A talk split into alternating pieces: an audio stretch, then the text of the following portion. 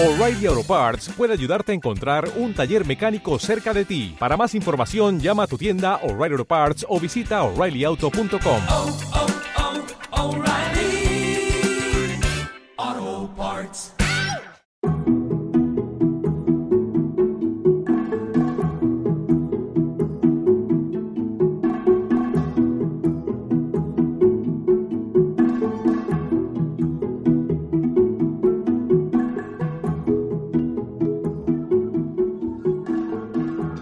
buenas y bienvenidos al Alimentólogo, el podcast de José Queñi. Bueno, hoy tenemos un debate muy muy interesante que se lo propuse a, a Ramón de Cangas hace creo que dos o tres semanas por el Twitter a raíz de una bueno de unos tweets que él puso y que bueno yo le contesté y creo que podía ser muy interesante porque creo que Ramón no ha tenido ninguna ningún debate de este estilo, sí que ha tenido ponencias en, también en los hangouts, dietéticas sin patrocinadores, creo, pero bueno, creo que podía ser muy interesante. Yo creo que todos los que estáis escuchando este podcast eh, conocéis de sobra a Ramón, pero bueno, quiero que, que él se presente, ¿no? Para que nos comente quién es, eh, tanto profesionalmente como en sus redes sociales, cuál es su formación. ¿Qué tal, Ramón? ¿Qué tal?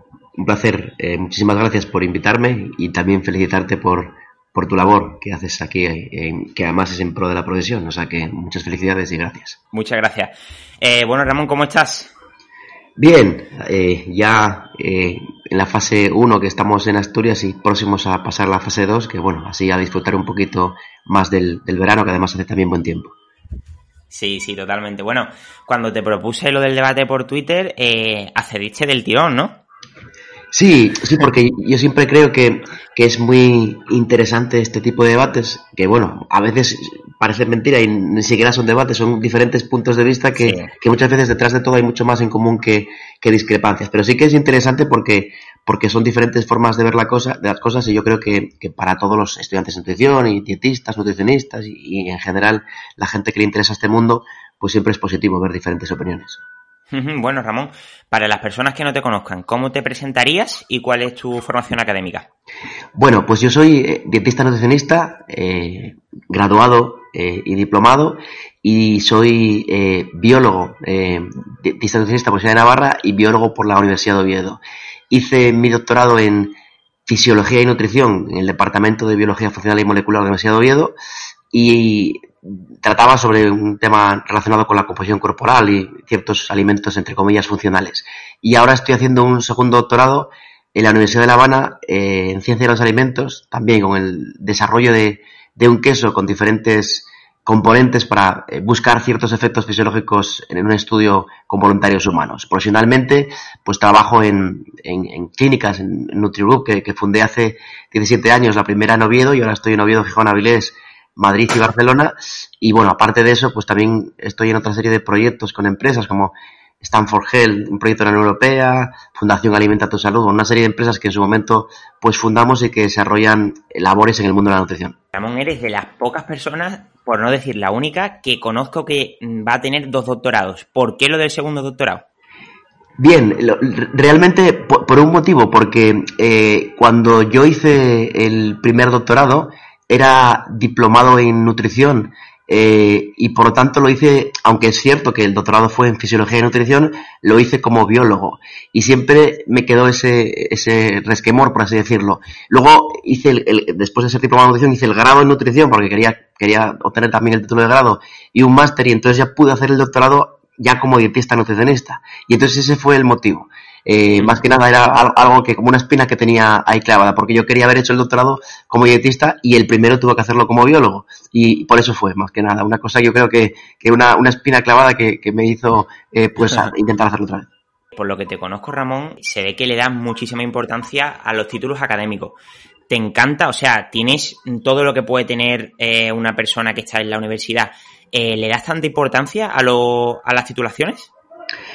Bueno, reconozco, y bueno, y cada, vez hay más casos, se puede ver en, el Twitter gente muy preparada con que luego con títulos académicos, pues a lo mejor no tiene mucha titulación académica, se puede ser muy bueno, saber mucho y, ser extraordinariamente, eh, pues, eh, eh, bueno, en el, en el, mundo de la nutrición y saber mucho de todo. Y, bueno, podemos poner, por ejemplo, a, a miles de personas, ingenieros que están en Twitter, que hablan de nutrición y cosas así, y yo lo veo bien, ¿eh? eh lo que pasa que sí, sí reconozco que creo que es importante eh, valorar la titulación, por un lado, por el tema de los aspectos legales, porque yo soy muy crítico con el intrusismo.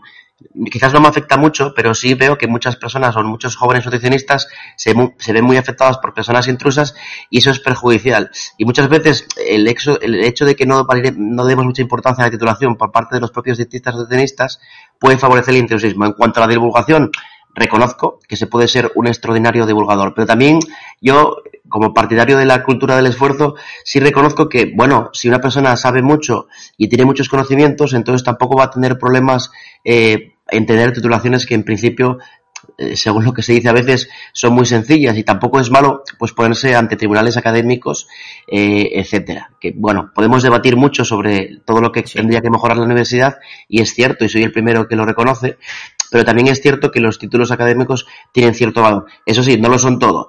Lo que también considero es que es vital estar actualizado y también considero por otro lado que una persona que permanentemente sigue estudiando eh, aunque sea la universidad, eh, pues bueno, pues a lo mejor tiene defectos de partes que le faltan porque la universidad no nos pone al día de todo, o a lo mejor no está muy, muy en el mundo real, por así decirlo, pero bueno, en cualquier caso, algo se aprende. Entonces, denostar los títulos académicos tampoco soy un partidario de ello.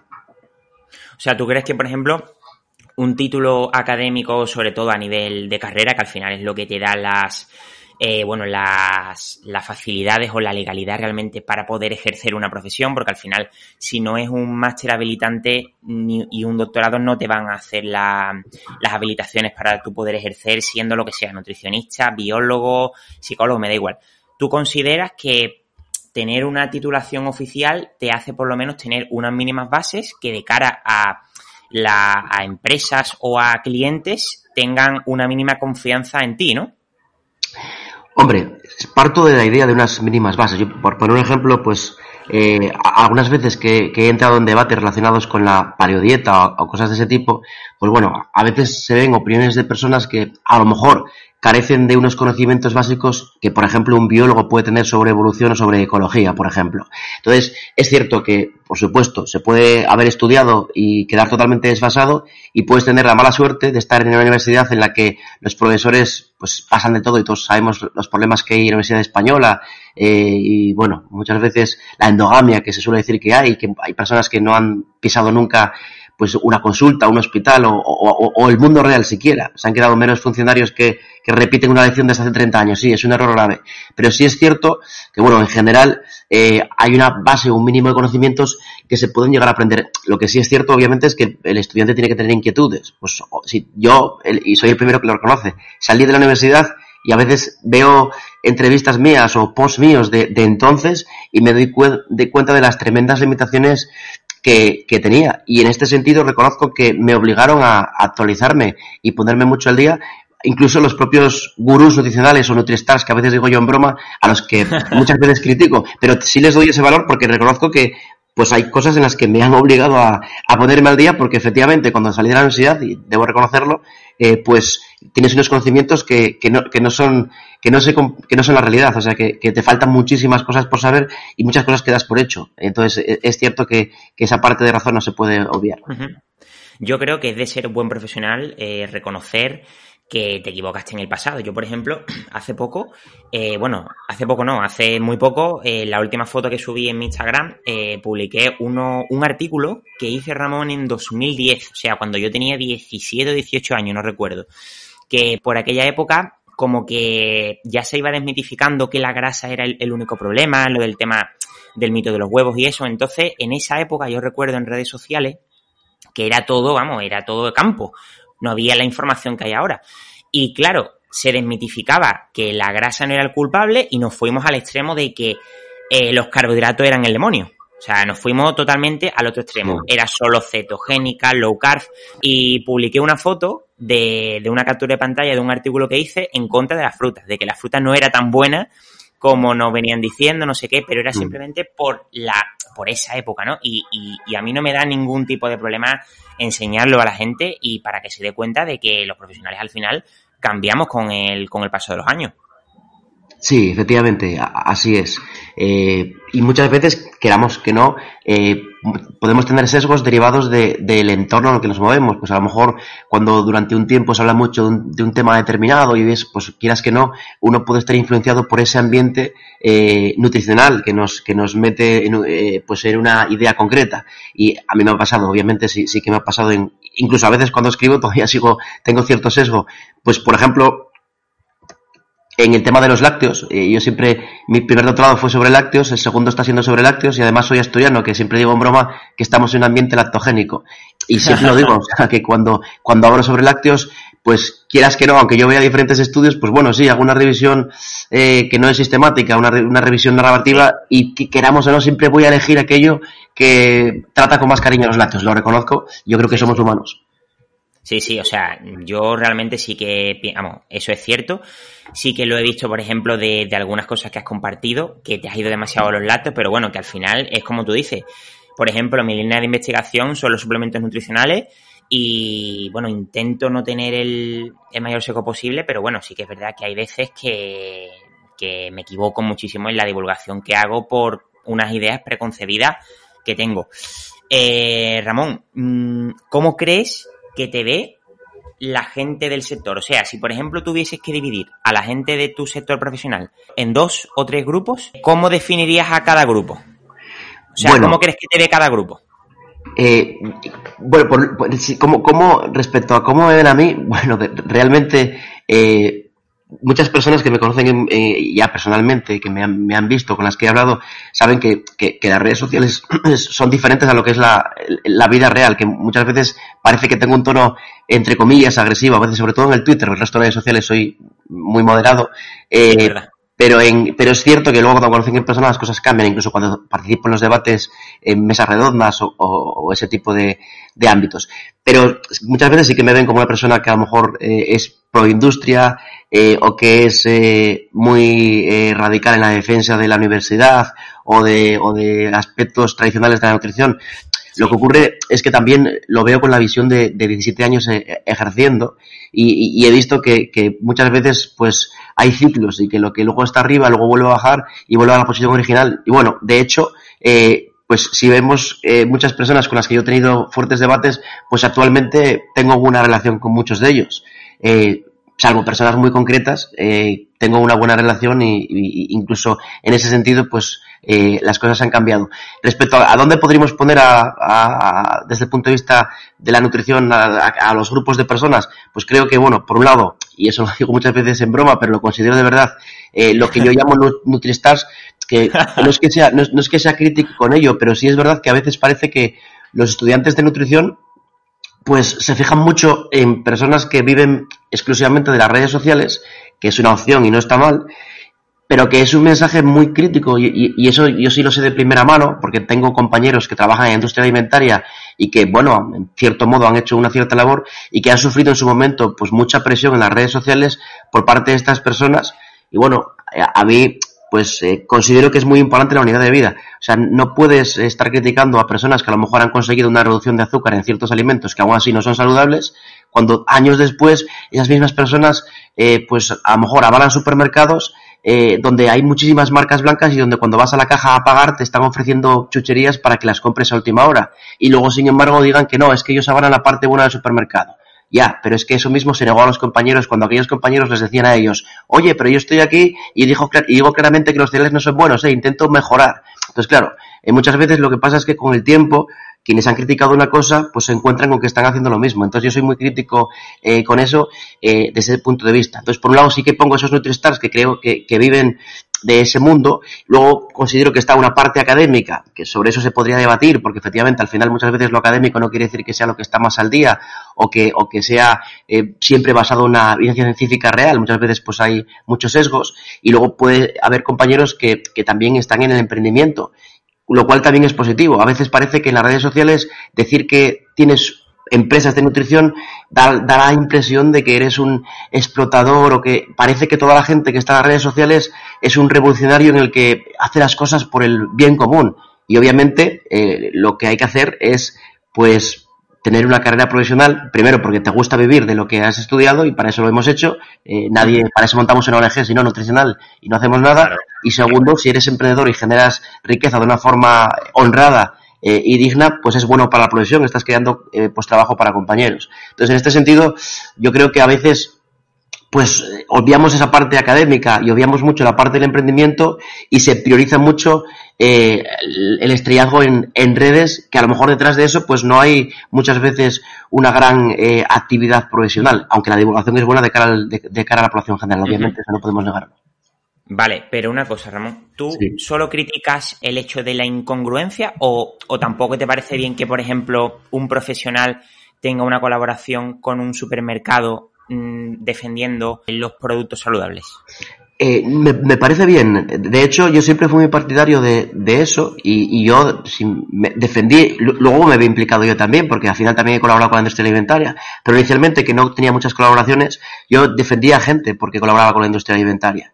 Pero claro, eh, sobre eso hubo mucha crítica, es decir, es que realmente hay, hay, muchas personas que han basado su éxito en redes con una crítica total hacia la empresa privada de industria alimentaria eh, y, con una crítica total en su momento a supermercados y a todo este tipo de cosas. Y claro, con el tiempo, pues esos mismos que criticaban lo han hecho. Y por supuesto que es una incongruencia.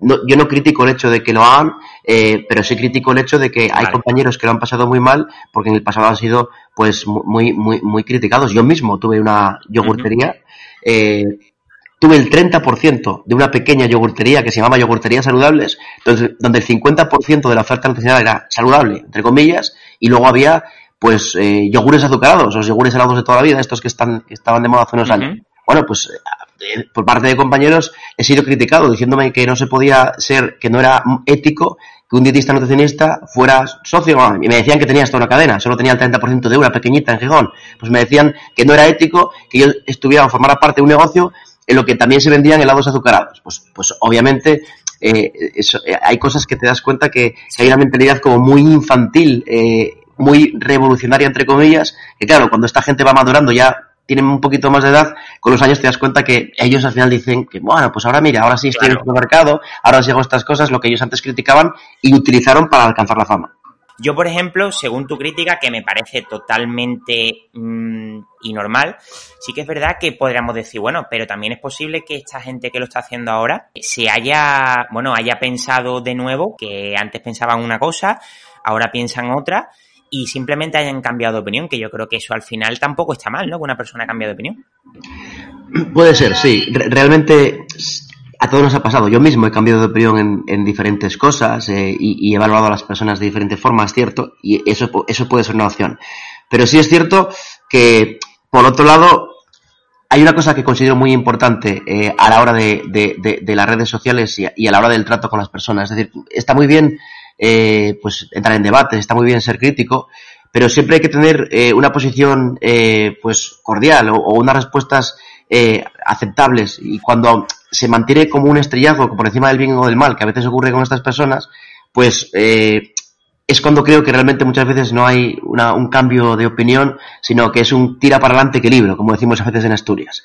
Entonces, vale. que, creo que, que sí que ocurre. Seguramente algunas de las personas hayan cambiado y, y no todos podemos englobarlos en la misma, en la misma línea. Pues hay personas eh, como Pablo Zumaraquero o Alex Oncina que, que, que, que, creo que son grandes profesionales y que, y que además, aunque no les conozco personalmente, por referencias, son, muy buena gente y hay otros pues en los que ya personalmente que conozco y tampoco quiero hablar de nadie en concreto pero que pero, pero que, creo que detrás de eso pues hay una mera estrategia eh, para ganar dinero y punto. Obviamente si yo ya que hablas antes de las frutas digo bueno el consumo de frutas es bueno y está bien consumir fruta no voy a vender nada pero si yo digo como se ha dicho que el jamón ibérico es el caballo del apocalipsis eh, o un jinete un jinete del apocalipsis o si yo digo que el zumo de naranja es un gran problema en España, cuando en España se bebe un vaso de zumo al día, es la, el consumo real en los últimos estudios que se habían hecho, pues, pues eso llama mucho la atención. O si yo digo que, ojo con el cáncer y las carnes procesadas y carnes rojas, mezclando eh, por riesgo relativo con riesgo absoluto y todo ese tipo de cosas, pues obviamente al final eso me, va a hacer que los medios me llamen. Es muy probable que, las, los, que una radio me ofrezca un contrato, una televisión me ofrezca un contrato, y es seguro que voy a formar parte de, de, de giras de charlas bien pagadas por parte de asociaciones que se dedican a, a encontrar este tipo de, de, ponentes que dan, o sea, que, que, hablan de aspectos polémicos. Mientras que si tú vas a dar una charla nutricional con los conceptos básicos y basados en la evidencia científica, no haces nada llamativo. Entonces siempre es muy bonito, pues, eh, exagerar, dar un titular extremo, decir, ojo, poner en una foto un, un, vaso de zumo junto a la bollería, dando a entender que es un ultraprocesado. Bueno, ese tipo de cosas siempre van a ser mucho más, más llamativas que un mensaje nutricional eh, real. Mira, yo por ejemplo, Ramón, yo aparte de dietista también soy tecnólogo de alimentos. Sí. Y bueno, al final, eh, al tecnólogo de alimentos también nos, nos preparan mayoritariamente para trabajar con la industria.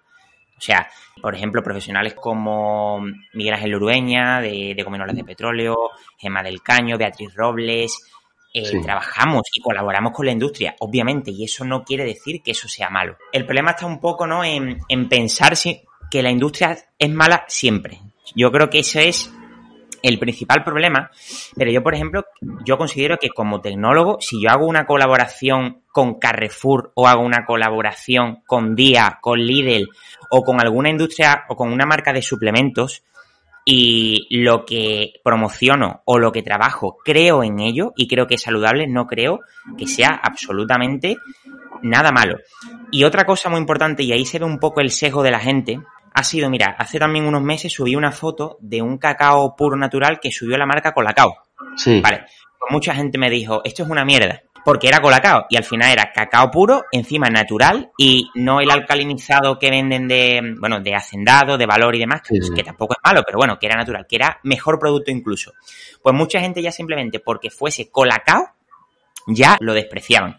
Y es para preguntarle, pero vamos a ver, ¿y tú qué te crees? ¿Que la marca Valor o la marca Hacendado no gana dinero con lo que está haciendo? Entonces yo pienso que el problema sobre todo está ahí, en no hacer una diferenciación de las cosas. Sí, creo que también van para ahí los tiros. Y, a veces también, eh, incluso si, si, se ve un poco la línea de, de, tweets de ciertas personas, eh, incluso a veces hay sesgos políticos. O sea, pa parece que, el hecho de, de, que algo sea una empresa privada por ser empresa privada tiene que ser malo por naturaleza. Eh, y da la sensación de que ganar dinero, aunque sea de forma honrada y generando riqueza, es malo porque sí. Entonces, muchas veces es así. De hecho, yo no suelo entrar, o sea, no hablo nunca o intento no mezclar nutrición con política, pero a veces no me puedo callar cuando veo, pues, vuelvo a repetir, a ciertos nuestristar que siempre están criticando, pues, a determinadas opciones políticas, eh, y, y, se callan ante otras. Eso ya indica eh, ciertos sesgos. Hace poco estuve en Navarra en una ponencia en la que yo hablaba de esto y, y lo, mismo. Quiero decir, por, poner un ejemplo, no hay ninguna necesidad de decir, como se ha dicho hace unos años por parte de un conocido gurú nutricional, de, criticar a un segmento de la población, diciendo que cuando eh, un avión se va a estrellar, quien reza a la Virgen es como quien eh, cree en una dieta milagro. Pues obviamente, eh, cuando tú divulgas, no tienes ningún motivo para buscar popularidad a costa de pues eh, buscar eh, un mensaje viral. Pues si te metes con la Iglesia Católica, o yo que sé, con los musulmanes, o con un partido político, es posible que haya una parte de la población que te aplaudan y te den likes, pero es una falta de respeto tener que pues meterse con la Virgen María, por poner un ejemplo, que habrá gente que, que, que le parece fatal, eh, para hablar de una dieta milagro. Y eso lo hacen los gurús nutricionales. Y es habitual que a lo mejor eh, se metan con políticas nutricionales de un determinado partido político y obvien las de otros. Entonces, eso es una cosa que muchas veces ocurre. Eso sí, o sea, vamos a ver, yo creo que mmm, cada persona, o sea, en España tenemos, creo que tenemos una cosa que es la libertad de expresión y yo creo que poner eso en Twitter o donde sea no está mal. Lo que sí. pasa es que te tienes que atener a las críticas, o sea, me refiero. Claro, claro. Tú puedes, o sea, tú puedes decir lo que te dé la gana y yo, vamos, yo lo veo perfecto, pero luego tienes que atenerte a las críticas y lo que no puedes es enfadarte porque si te has metido con un colectivo, pues tienes que atenerte a las consecuencias y puede que te critiquen. Pero yo realmente yo no veo mal que una persona mm, se meta con X partido político, sea de derecha, sea de izquierda, mm. o se meta con, mm, o sea, no sé, sí, no me parece no, mal. Sí. Sí, yo en, en, sí mismo, no, más que el hecho de, al revés, lo puedo ver hasta bien porque eh, pues manifiesta ciertas inquietudes. Lo claro. que siempre que, lo que ya no me gusta habitualmente es ver a personas que, que siempre critican el- en, el, en el mismo lado, porque al fin y al cabo lo que te gusta de una persona es que sea objetiva. Y a, a efectos prácticos, lo que está mal es que alguien tenga lo que entre comillas podemos decir los míos. Y lo de los demás está mal y, los, y lo de los míos está bien. No, bueno, Eso yo puedo tener verdad. mi simpatía, pero cuando los míos lo hacen mal, debo decirlo igual que digo lo de los demás. Yo, por ahí van los tiros, más que nada respecto a, a opinar, etcétera. Pues claro, por supuesto, sí que lo considero bien y positivo además. Vale. ¿Consideras que eres polémico? Sí considero que estoy polémico, sobre todo en el Twitter, porque muchas veces escribo las cosas en caliente y, luego, y, y evidentemente eso, eso siempre tiende, tiende a, a polémicas. Pero también te puedo decir que, que, que, que sí represento a una parte de dietistas nutricionistas que muchas veces no se atreven a decir las cosas, de lo cual soy consciente, porque cuando voy a las mesas redondas en las que participo o, o he ido a, cerrar actos de promociones de dietistas nutricionistas, hay gente que me viene a felicitar y a decirme que, me sigue y que, y que le gustan las cosas que digo, pero que no dan like para evitar problemas. Porque, porque sí es cierto que, y, y eso, esto ya no es algo personal mío. Eh, recuerdo que hace eh, dos años, creo que fue, la Academia Española de Nutrición y Dietética había hecho una gira por toda España en la que se preguntaba a los dietistas de las diferentes regiones sus inquietudes sobre la profesión, etcétera. Yo estuve en la de Madrid y en la de Asturias eh, y allí eh, las personas que estaban al referir al final en las pequeñas mesas de debate cuál era el pro- uno de sus problemas principales, pues es curioso, tanto en Asturias como en Madrid, y luego también fui consciente que en otras partes también había sido así, referían que tenían muchísimo miedo a expresarse, a dar su mensaje nutricional en las redes sociales y que tenían miedo a estos gurús nutricionales porque cuando les llevas la contraria te machacan, pero no solamente muchas veces te machacan con desprecio, eh, sino que encima eh, utilizan a veces a legiones de seguidores para también machacarte. Entonces hay mucha gente que tiene miedo a expresarse por eso. Luego con el tiempo yo creo que la gente va aprendiendo que no pasa nada. Es decir, yo, yo fui muchas veces vapuleado en el Twitter y profesionalmente no me afecta. Y muchas veces me decían, eh, Ramón, todo esto te va a perjudicar. Ya digo que profesionalmente no me afectó absolutamente nada en negativo, incluso puede ser que al revés. Eh, con el tiempo la gente va viendo que pueden expresarse, pero hay mucha gente, sobre todo jóvenes, que tiene miedo a decir su opinión porque parece que eh, la mayoría es lo que la gente expresa, pero es que hay una mayoría silenciosa que no está muy de acuerdo con mensajes radicales, pero no se atreven a decirlo. ¿Y crees, Ramón, que muchas veces tus respuestas también pueden ser populistas? Sí, en cierto modo puedo decir que es un populismo porque es cierto que con el tiempo pues he ido eh, pues depurando el mensaje. Reconozco que, que en esto también puedo tener sesgo, que a veces cuando escribo un determinado mensaje también escribo porque sé que va a tener una respuesta positiva por ciertas personas. No, no digo que no. Es cierto. Si miramos eh, mis primeros tweets eh, y los últimos, pues puede que, que, quizás ese debate eterno, esa radicalización, pues me, hacha- me haya hecho pues en cierto modo, aunque no, me, no sea consciente yo, eh, un poco populista. Pues puede que sí. No, no, no, no digo que no. Antes me has dicho que, que, que las cosas las pones en caliente. Y vamos, o sea, te creo perfectamente. Porque es que hay cosas, Ramón, que es que se ve perfectamente que estás mosqueado. vale. ¿Consideras que a veces se te va la fuerza por las teclas? Sí considero. Es cierto que a veces me arrepiento de haber puesto cosas por, por hacerlo en caliente, efectivamente. Y siempre pienso, luego no no lo digo, ¿eh? pero me pongo como ejemplo a veces. Mira, en esas charlas a veces que doy, me, me pongo como ejemplo de, lo que no se debe hacer. Pues cuando antes de responder ante una situación caliente es bueno pensarlo y a lo mejor dejarlo para el día siguiente, donde las cosas hubieran cambiado mucho. Eh, pero no me, no me puedo controlar. Lo, lo- lo- me, lo, he planteado mil veces, pero no, no soy capaz. Soy así. No, pero sí, claro que sí, por supuesto. No, puedes. Y pongo, pongo un ejemplo, porque ya que estamos hablando de mí. A veces que, que cuando me enfado intento provocar a otra persona y a lo mejor le digo, ¿qué pasa, campeón o artista? Eso no, Ya, se- ya, ya. Eso no está bien. Eh, eh, no, no- no es correcto y lo reconozco. eh, eh, no, es- no está, no, está, no está bien hecho. No está bien hecho. Lo que pasa es que no, se, se me va la fuerza por las teclas, como dices tú.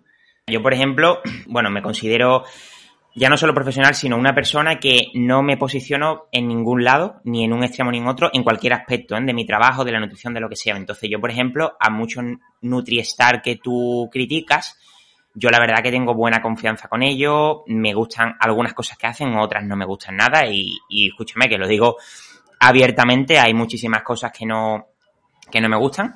Pero sí que considero, Ramón, que, bueno, el otro día hablé con Bárbara, Bárbara Sánchez. Sí, sí, y muy buena. Hablé un poco de, de ti, de que, bueno, realmente mucha gente te tiene así de claro, mucho odio. O sea, mucha gente te tiene mucho odio, pero porque solo te conoce por Twitter y porque muchas veces creo que es tu culpa, que es tu culpa de que no dejas ver realmente cómo eres, tanto profesional como, como persona. Entonces, si hay gente que solo te conoce por el Twitter y estás constantemente insultando y, y provocando, entonces creo que te puede, o sea, no a nivel económico, no creo que te pueda perjudicar a nivel económico porque tú ya tienes tu carrera más que hecha, pero sí que es verdad que mm, si tú, por ejemplo, valoras que cómo caer a la gente, creo que te puede perjudicar un poco a nivel de divulgación.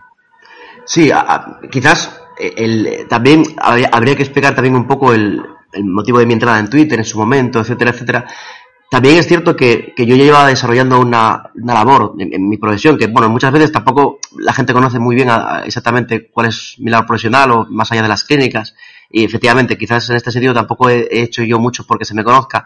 Pero, pero sí es cierto que, que, que en parte, o parte de mi respuesta, entre comillas, agresiva durante mucho tiempo, vino derivado de que, precisamente sin conocerme, y cuando yo ni siquiera era polémico, porque no lo era polémico al principio, eso se podría preguntar a gente como Rubén Murcia, eh, que, bueno, que sí me conocía de antes, que me leía en Facebook, yo no era nada polémico. Pero todo viene derivado de, de, de, de- al principio, cuando yo había hecho alguna colaboración con Central Lechera Asturiana, y recuerdo como algunas personas de, que yo no sabía ni lo que era, dietéticas y patrocinadores, eh, habían hecho un mensaje viral, me habían eh, dicho, entre comillas, que a mí me pagaba Central Lechera Asturiana algo que no era mentira, entonces me, pusieron en el, en el disparadero de cosas que eran calumnias reales, y entonces eh, empecé a disparar contra diestro y siniestro porque me parecía vergonzoso y una falta de respeto, y, y eso generó polémicas que después, por ponerte ejemplo otra vez, pues por el hecho de abrir una yogurtería, me dijeron que yo era una persona de ética distraída. Eh, lo dijo un, un- o sea, pues, personalmente un, un Nutristar bastante conocido porque yo tenía una yogurtería o porque tenía el 30% de una yogurtería. Eh, O sea, pues llega, llega un momento en que, en que eso me obligó, o, o entre comillas, me hizo también ser ácido en respuesta contraria.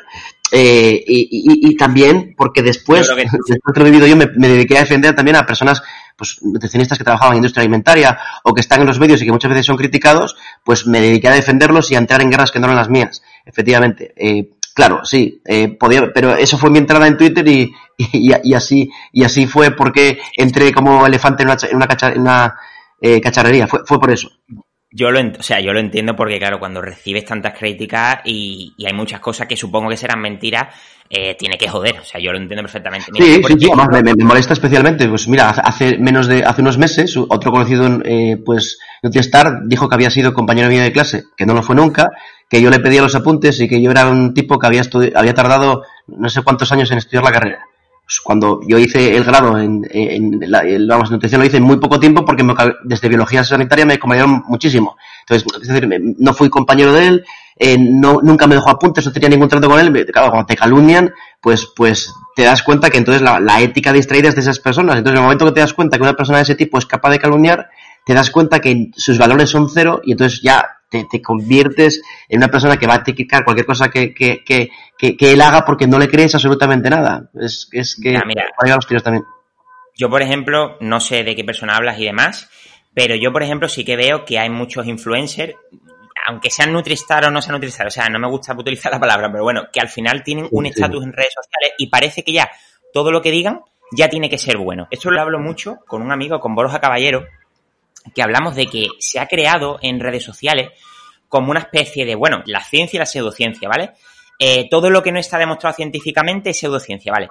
Y podemos explicar perfectamente cómo la homeopatía no vale absolutamente para nada. Y parece que como ya sabes que la homeopatía no vale absolutamente para nada, cualquier otra supuesta pseudociencia ya sabes explicar por qué no funciona, ¿no? Es como que el, ese bienquerismo de decir, ah, esto es una mierda, esto no sé qué, no sé cuánto. Eh, por ejemplo, con el tema de los suplementos, ¿vale? Los complementos alimenticios. Mm.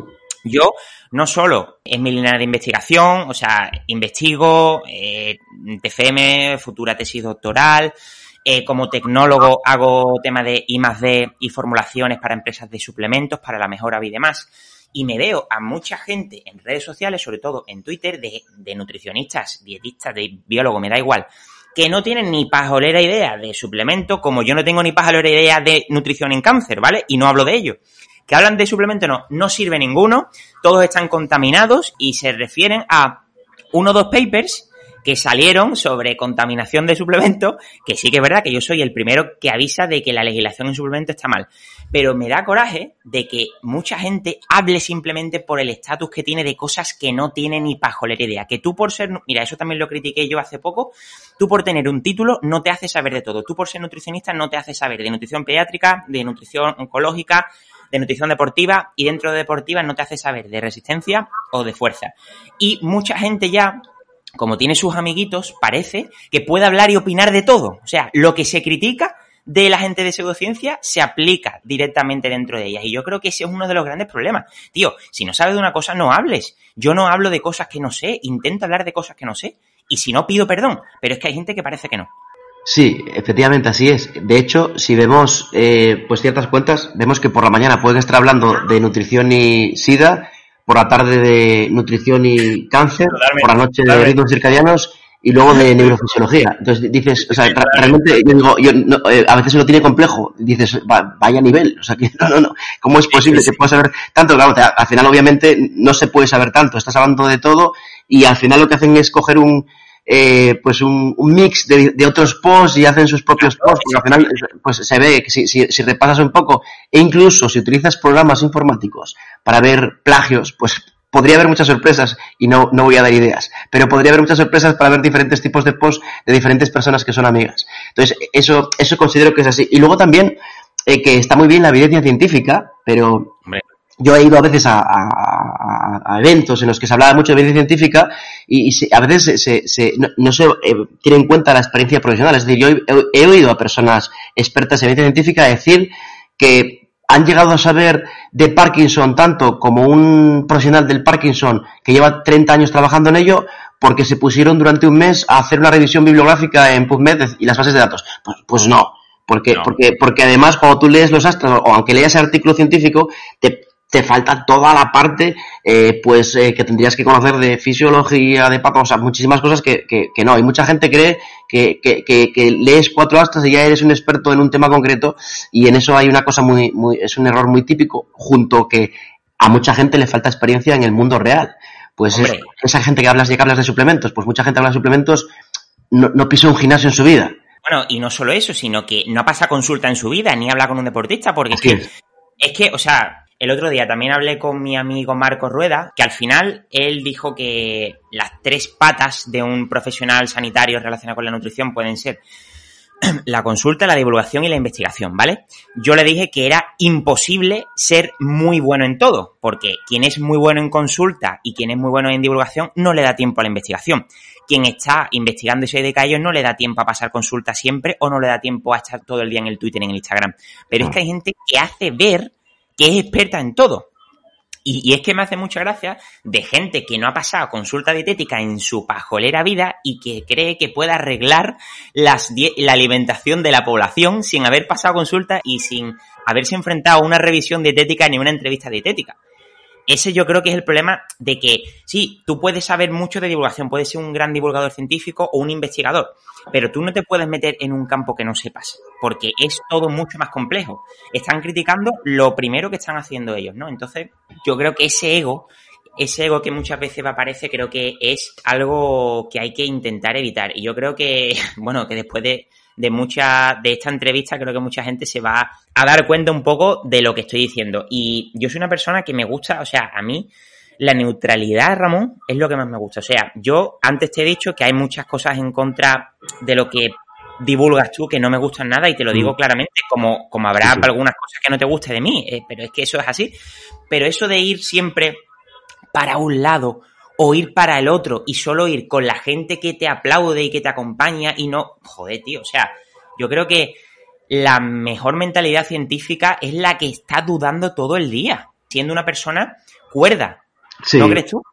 Lo creo totalmente y y eso se ve mucho cuando eh, vemos que hay personas que cuando eh, pues escriben un, post o un tweet eh, pues eh, etiquetan siempre los mismos y se entre ellos se, se retuitean, etcétera.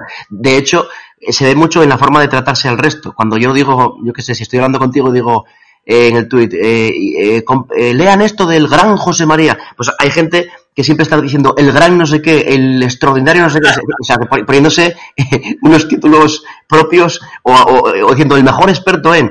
Y efectivamente se, se han creado eh, pues estrellas al calor de otras estrellas porque esas estrellas les dan esas migajitas y eso hace que, que al final cuando esa persona inicial, el origen de la- el iniciador de la saga, pues eh, dice algo, los demás le aplauden y entonces los, los estudiantes dicen, joder, si estos 10 que son expertos dicen que este es el rey, pues así debe ser el rey. Entonces eso, eso, eso pasa mucho ahí y efectivamente lo que cabe esperar es que los estudiantes de la universidad sean críticos eh, y, y sepan pues eh, ser neutrales como tú estás diciendo y como bien intentas hacer. Pero hay mucha gente que directamente elige o unos u otros y ya no, no es neutral, nunca, ni lo intenta siquiera. Cuando yo pongo antes de un nombre el grande no sé qué, es porque realmente lo pienso, ¿vale? Claro, porque sí. realmente lo pienso. Pero yo realmente poner el gran, el gran, el gran, el gran, simplemente para que me aplaudan o para que me retuiteen, o sea, me parece un poco ridículo, o sea, sinceramente. Pero bueno, que, que yo también tengo mi, mi sesgo y también tengo mis colegas dentro de la profesión, eh, Xavi Ramírez de la Piscina, Marco Rueda, Nufisa, yo también tengo mi sesgo y seguramente muchas veces mm, hagan lo mismo lo que estoy criticando, pero yo creo que se trata de esto, de, de un poco reconocer, ¿no? ¿No, Ramón? Sí. Eh, tú, por ejemplo, mira, el otro día, que todo fue, a, en la entrevista esta, todo fue a raíz de esto, tú pusiste un tweet que, bueno, para el que no lo sepa, lo voy a, a citar textualmente. Tú dijiste, las universidades que invitan a dar conferencias a determinados NutriStars, que entre otras cosas viven de criticar de forma ácida a la universidad, cometen un error. Inviten a académicos, científicos, emprendedores, etcétera. Luego nos quejamos y nos piden apoyo a otros. Despierten. Yo te dije, yo te respondí. Desde mi perspectiva, Ramón, criticar una parte de un sistema, por ejemplo el sistema universitario, no exime que no se esté de acuerdo en otra parte. Con esto me quiero referir a que yo creo que si mm, creemos que eh, una parte del sistema universitario está mal, que hay una parte que está mal a nivel de actualización, por ejemplo, si hablamos de nutrición, yo creo que hay que criticarlo. Que eso no quiere decir que luego tú estés orgulloso del título que tengas o que creas que debe ser titulado para poder ejercer. Y luego, el tema de emprendedores, ¿vale?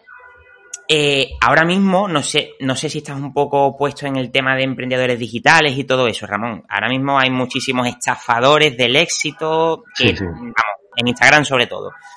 Si nos referimos a emprendedores de ese estilo, yo creo que son los peores. O sea, yo Sí, creo que ahí estamos. Y por ejemplo, otros Nutristar que tú criticas mucho también son emprendedores. O sea que al final es, es que ese tipo de críticas es un poco, o sea, se contradice un poco. Y luego, científico.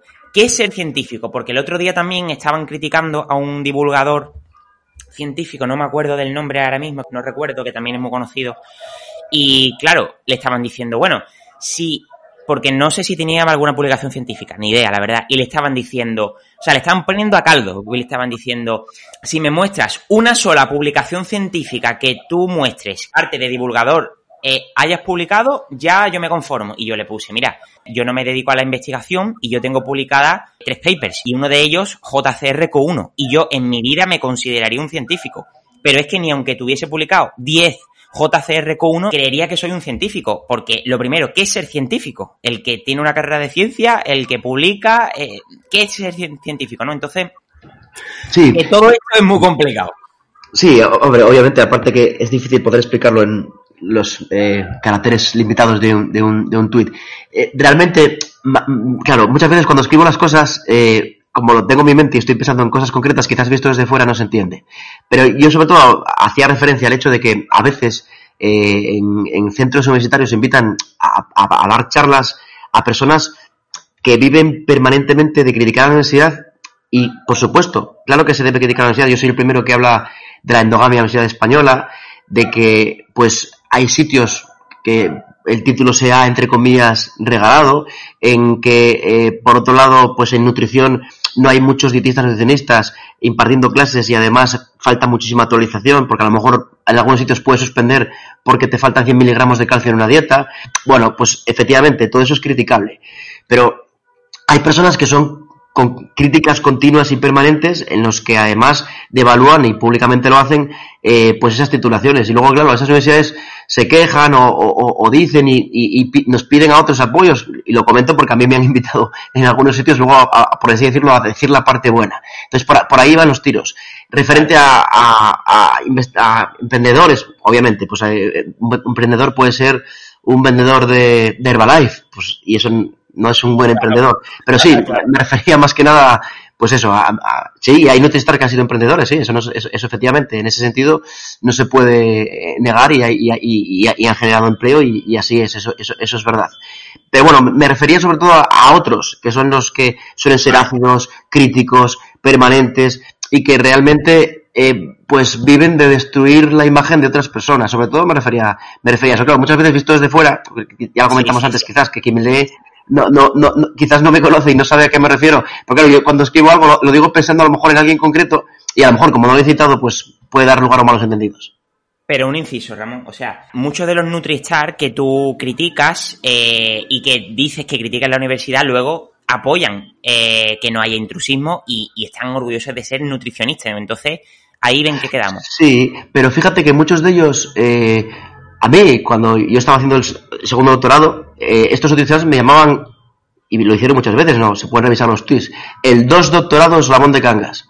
Porque me decían que yo ponía en, mi perfil, en la página web, o en, también lo ponía, ahora creo que no lo tengo puesto, pero también lo ponía en el Twitter que, estaba haciendo un segundo doctorado, y se reían de eso. Y claro, quiero decir, eh, yo, yo- yo siempre decía que, que yo estoy orgulloso de estudiar y si estoy estudiando algo y me estoy haciendo el esfuerzo, no tengo ningún motivo para ocultarlo. Y además yo decía que justamente estas personas en su web y en todas partes tienen puestos sus títulos. Entonces, claro, Claro, si ellos tienen puestos sus títulos y yo tengo más, será mi problema. Entonces, sobre, sobre todo, los tiros, los tiros iban, iban, iban por ahí. Que luego, eh, sí, son muy críticos con la universidad y tal, pero luego dejan muy claro cuáles son sus títulos y efectivamente, luego, eh, va- cuando les interesa y tienen que ejercer ese valor del título porque van a estar trabajando para una empresa en las que le requiere que sea nutricionista, entonces ahí sí ponen el valor. Sobre todo por, por eso, por eso, por ahí tiros. Eh, a ver, yo por una parte sí que pienso que reírse de una persona que está poniendo que es que está haciendo un segundo doctorado desde niños pequeños y es una contradicción en sí misma. La persona que te critique eso, mm, bueno, pues tiene que replantearse un poco su estatus, ¿no? Pero bueno, luego eso también lo que comentaba Ramón, que yo creo que todo es un poco más, más complicado de lo, de lo que parece en cuanto a, al tema de la universidad. Mira, por ejemplo, yo eh, creo que muchas veces todo el tema de, de la criticar a la universidad por el tema de la actualización y todo eso, yo creo que eso hay que hacerlo porque es verdad, bueno, que hay un sistema universitario que yo creo que todos lo conocemos también, eh, Ramón, que todo el que hemos tenido, tenemos contacto con profesores de universidad, sabemos que el sistema universitario a nivel de publicaciones deja mucho que desear, en el sentido de que te obligan a estar publicando, publicando, publicando, publicando para conseguir una puntuación y al final llegas a ser profesor de universidad. Entonces eso, Mm. para mí eso es criticable y luego salen esas publicaciones que salen. Entonces, eso para mí es criticable y yo creo que eso hay que criticarlo, pero ya no, pero no tienen culpa los profesores. Al final lo que tienen culpa realmente es el, el sistema. Mira, por ejemplo, y luego con el tema de la oficialidad. Muchas veces suele pasar que algunos de estos Nutristar que tú hablas critican de que les han, en la universidad, ¿no? Mm, Les han dicho que no pueden hablar sobre X cosa porque va un poco en contra de, de lo que piensan en la universidad y demás. Pero es que muchas veces eso suele pasar de verdad, Ramón. Yo sí que pienso que esa censura que abundan en muchos institutos privados, incluso en universidades, suele pasar. Mira, por ejemplo, hace poco hice una ponencia sobre suplementos para un instituto privado y me dijeron que no, que no podía entrar. ¿Pero por qué? Que no podía entrar porque iba en contra un poco de la industria farmacéutica, porque yo estaba hablando de que la legislación en complementos alimenticios deja mucho que desear, de que, y todo mostrado científicamente con papers, de que se han dado muchos casos de fraudes alimentarios, de fraude de suplementos. Yo eso no lo he puesto público, lo pongo aquí, pero bueno, eso creo que esas cosas duelen. Duelen básicamente cuando realmente tu ponencia o tú lo que estás haciendo al final está todo basado en literatura científica. Y otra cosa es que te, que te hablase una persona de Herbalife que no, que, que, que no, no muestra nada. Pero que muchas veces cuando tú te cuando tú haces ponencias o cuando das una información que está basada en literatura científica y te los, y te lo censuran, tú como profesional te vienes un poco abajo. Yo pienso eso. Sí, sí, aparte que van en contra de los principios de la libertad de cátedra. O sea que, efectivamente eso, eso ya es un contrasentido, eso, es- eso es, es inadmisible, de hecho. Ahí estamos. Entonces yo Sí. creo que, que por esa parte no es un poquito. Bueno, vamos a, a responder ya para terminar unas tres preguntas que me han preguntado por el Instagram, ¿vale? O sea, con la pregunta-respuesta. A ver, ¿crees que se puede consultar abiertamente todos tus conflictos de interés en algún sitio? ¿Y crees que los que se debería hacer? Los conflictos de interés que tú tengas de empresas y demás. Eh, sí, bueno, eh, más que nada, quien, quien- los quiera saber, yo se los puedo decir. De hecho, en, mis ponencias, antes no lo hacía, eh, pero de las últimas que he hecho siempre digo todas las empresas con las que colaboro eh, y lo digo claramente, pues eh, puedo decirlo aquí, las que me acuerdo ahora, pues yo he hecho cosas con Centeneche y Asturiano, hice el primer doctorado, he hecho cosas con Puleva, he colaborado con Danone, con Argal, con Frutos Secos Medina, con Lidl, he desarrollado eh, productos alimentarios para eh, fábricas del País Vasco de hamburguesas, pues unas hamburguesas eh, con ciertos elementos, he, he desarrollado o hemos desarrollado con la Consejería de Sanidad del Gobierno de Cantabria un pan y todo eso son conflictos de intereses reales. Por eso ya dije antes lo de los lácteos. No ya por, porque yo sea asturiano y haya hecho doctorados con, con tema de lácteos, sino porque he colaborado mucho con la industria alimentaria en relación a lácteos mucho. También pues cuando hablo de cárnicos, pues la gente debe saber que he hecho cosas con Argal, no avalando nada, pero sí dando formación a sus trabajadores. Eh, pues sí, claro, eh, no sé si, si me dejo algo por el camino, pero quien quiera saberlo yo no lo oculto. ¿eh? También la gente que me criticaba por la yogurtería no era porque hubieran investigado, sino porque yo lo dije públicamente, tengo una yogurtería. Eh, todo, todo, he hecho cosas con Granini, ahora que me acuerdo también, con Zumos Granini en, en formación. O sea, quiero decir que, que no lo niego, es, es verdad. Y, y, siempre que lo que firmo y hago algo, lo hago público en las redes sociales, por eso la gente lo sabe. Eh, si, si alguien cree importante saber todo lo que he hecho, yo no tendría ningún problema en incluirlo dentro de mi web o, o, que, bueno, o decírselo a esa persona. O sea, en eso sí que no, no lo oculto. Y quizás en algunas cosas, por ejemplo, alguna colaboración que he hecho y estoy recordándome ahora mismo con Granini, hubiera cambiado cosas. Más que nada porque a veces pues puede ocurrir que la industria utiliza cosas que tú dijiste para vender otras cosas. Pues sí, lo hubiera podido cambiar, pero en ese momento no era consciente. Entonces, no me, no me arrepiento nada más. El primero que lo hizo público fui yo porque yo doy pantallazos y lo pongo en las redes sociales. Y, no, y sin tener ninguna obligación para ello. O sea que quien quiera saber lo que quiera de mí, eh, tiene la garantía que se lo voy a decir y, lo, y hago un listado de lo que quiera, sin problema. Mira, yo eh, creo que hay una doble moral de mucha gente y yo siempre pongo un ejemplo. Mira, Ramón, seguramente muchas, muchos profesionales o muchas personas que ven muy bien que, por ejemplo, divulgar un producto de Mercadona saludable, por ejemplo, imagínate, un salmón fresco o Sí. un pan 100% integral, sabiendo que Mercadona luego tiene muchos productos ultraprocesados, eso no lo ve mal.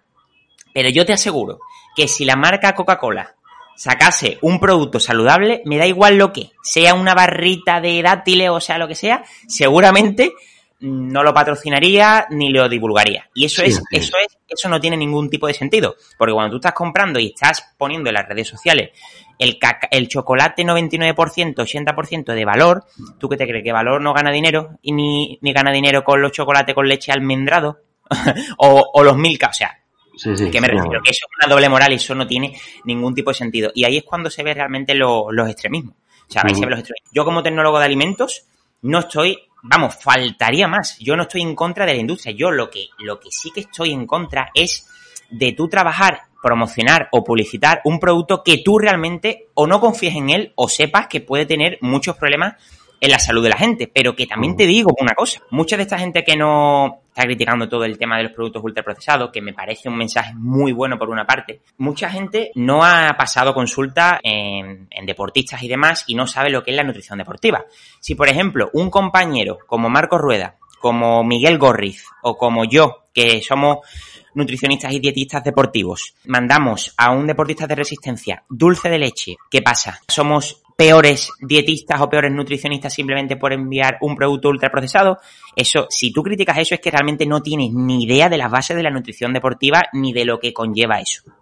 ¿Vale? Entonces, yo creo que muchas veces eh, se piensan que, que en un deportista de resistencia, por ejemplo, una carga debe ser simplemente con comida real, de patatas, y claro, métele tú mil carbohidratos a base de patata, a base de fruta, que, verás tú el, el deportista cómo va a tener el estómago, ¿no? Pero Sí. que, que muchas veces se critica sin haber tenido ningún tipo de experiencia y sin conocer las bases. Y con la, con la nutrición deportiva, Ramón pasa muchísimo. O sea, mucha gente de clínica o gente que, que no ha pasado consulta no sabe las bases de la nutrición deportiva ni sabe realmente todo lo que conlleva el vaciado gástrico y Mm. que muchas veces la nutrición deportiva se deja de un lado la salud. Es Mm. el objetivo del deportista puro y duro.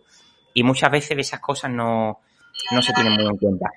Otra preguntita más que nos hicieron era, ¿crees que se puede divulgar obteniendo rendimiento económico por parte de la industria? Eh, se puede divulgar obteniendo beneficio económico, pero eh, por un lado, porque como consecuencia de divulgar vas a poder vender libros eh, y vas a poder eh, también pues dar charlas pagadas y colaboraciones y hay gente que vive de divulgar, se ve, cursos, etcétera, etcétera, pero luego sí, por supuesto, se podría divulgar eh, eh, pues con patrocinios indirectos de la industria. En este caso hay que decir que, bueno, si alguien me pregunta sobre eso, yo, yo, yo hasta ahora nunca he hecho eh, todas las colaboraciones que he hecho no han sido nunca a costa de, hablar de productos en redes. Eso, eso, la verdad es que nunca lo he hecho, ¿eh? o sea, nunca. Pero sí sé eh, que hay eh, industria que ha ofrecido a profesionales pues eh, hablar de, de- de productos y a cambio pues recibir un dinero. Y eso entre comillas podría ser una divulgación forzada. Eh, se puede se podría vivir de eso. Eh, en este sentido yo sí digo claramente igual que mis sesgos son claros y he hablado de las empresas con las que he colaborado eh, nunca he, eh, he escrito posts a lo mejor para páginas web de empresas alimentarias pero yo nunca he eh, hablado de productos eh, porque me pagaran por ello. No, no, no digo, no, no digo que no lo vaya a hacer, porque nunca voy a decir de esta buena bebería, a lo mejor un día un producto creo mucho en él y lo hago, o es mi producto, como el pan de Torlavega, del que sí he hablado, pero nunca he hablado de un producto porque me pagaran para hablar de él. Hasta ahora no lo he hecho nunca. Pero sí, sí que hay gente que podría eh, obtener réditos económicos de eso. Yo, vamos, y yo realmente, mientras tú confíes en el producto y, y Sí, pases sí. Tu, tu deontología y tu ética profesional, yo no lo veo para nada malo, para nada malo. Yo tampoco, tampoco lo veo mal. O sea, sinceramente, y, y quien diga que no, bueno, o sea, que me explique por qué, porque si hablamos de conflicto de interés, que parece que solo se piensa en la industria alimentaria, como hablemos de conflicto de interés y ampliemos realmente todo lo que conlleva el conflicto de interés, vamos, todo el mundo pecaría, todo el mundo. Por supuesto. Y por último, Ramón, mm, ¿cómo ves el dietista nutricionista en sanidad pública? Bueno, es algo que, que, que yo estuve desde el principio en, lo que entonces era la Asociación Española de Dietistas Nutricionistas, actual academia y todo, todo lo que se, se luchó por la profesión y se hicieron grandes avances, pero en la parte de sanidad pública es sorprendente que, no porque no se hayan hecho esfuerzos, que se hicieron muchos, estuvo hasta en el Parlamento, en el Senado, sino eh, que, que no hemos recibido apoyo de los de los de los cargos públicos, de los de las agrupaciones políticas suficiente como para ser capaces de, de estar donde deberíamos estar. Y es sorprendente que todavía en, el año 2020 España siga en general sin tener dietistas nutricionistas en atención primaria, en hospitales, etcétera, etcétera. Es sorprendente. La verdad es que eh, esto también implica o habla de cómo muchas veces los políticos piensan en el corto plazo y les importan los votos a corto plazo y no están pensando en, en la salud de la población a, largo plazo o, del ahorro económico que supondría para los hospitales. Entonces, bueno, lo veo mal, lo veo mal porque, porque ha pasado tanto tiempo y, y se ha avanzado tan poco en esto, en otras cosas sí, pero en esto se ha avanzado tan poco que, que no, no lo veo próximo. De cualquier forma, para los oyentes, sobre todo este tema, hicimos hace unas semanas un, un debate también en Dietética sin patrocinadores que lo podéis ver en YouTube. Bueno, Ramón, pues, pues todo listo. ¿Qué te ha parecido? Muy bien, muy bien, genial. Espero que, que te haya gustado, que te hayas Sí, podido sí. liberar un poco de lo que, de lo que querías comentar. Y Sí, nada, sí, sí. espero que no haya sido muy agresivo. Yo realmente No, no, yo, hay cosas que es lo que he dicho, yo es que no me gustan los extremos y yo soy lo más neutral posible. Las cosas que considero que no me gustan, te las digo, y las que me gustan, pues también te las digo. Y no me posiciono ni en un extremo ni en otro. Espero que te haya gustado, Ramón, y espero que vengas de nuevo para el podcast. Pues un placer, muchísimas gracias y por supuesto que cuando quieras. Bueno, pues nada, pues muchísimas gracias por haber estado por aquí. Recuerda que nos podéis escuchar tanto por iVoox, Spotify, Google Podcast y Apple Podcast. Un fuerte abrazo y nos vemos en el siguiente capítulo. Muchísimas gracias, un abrazo.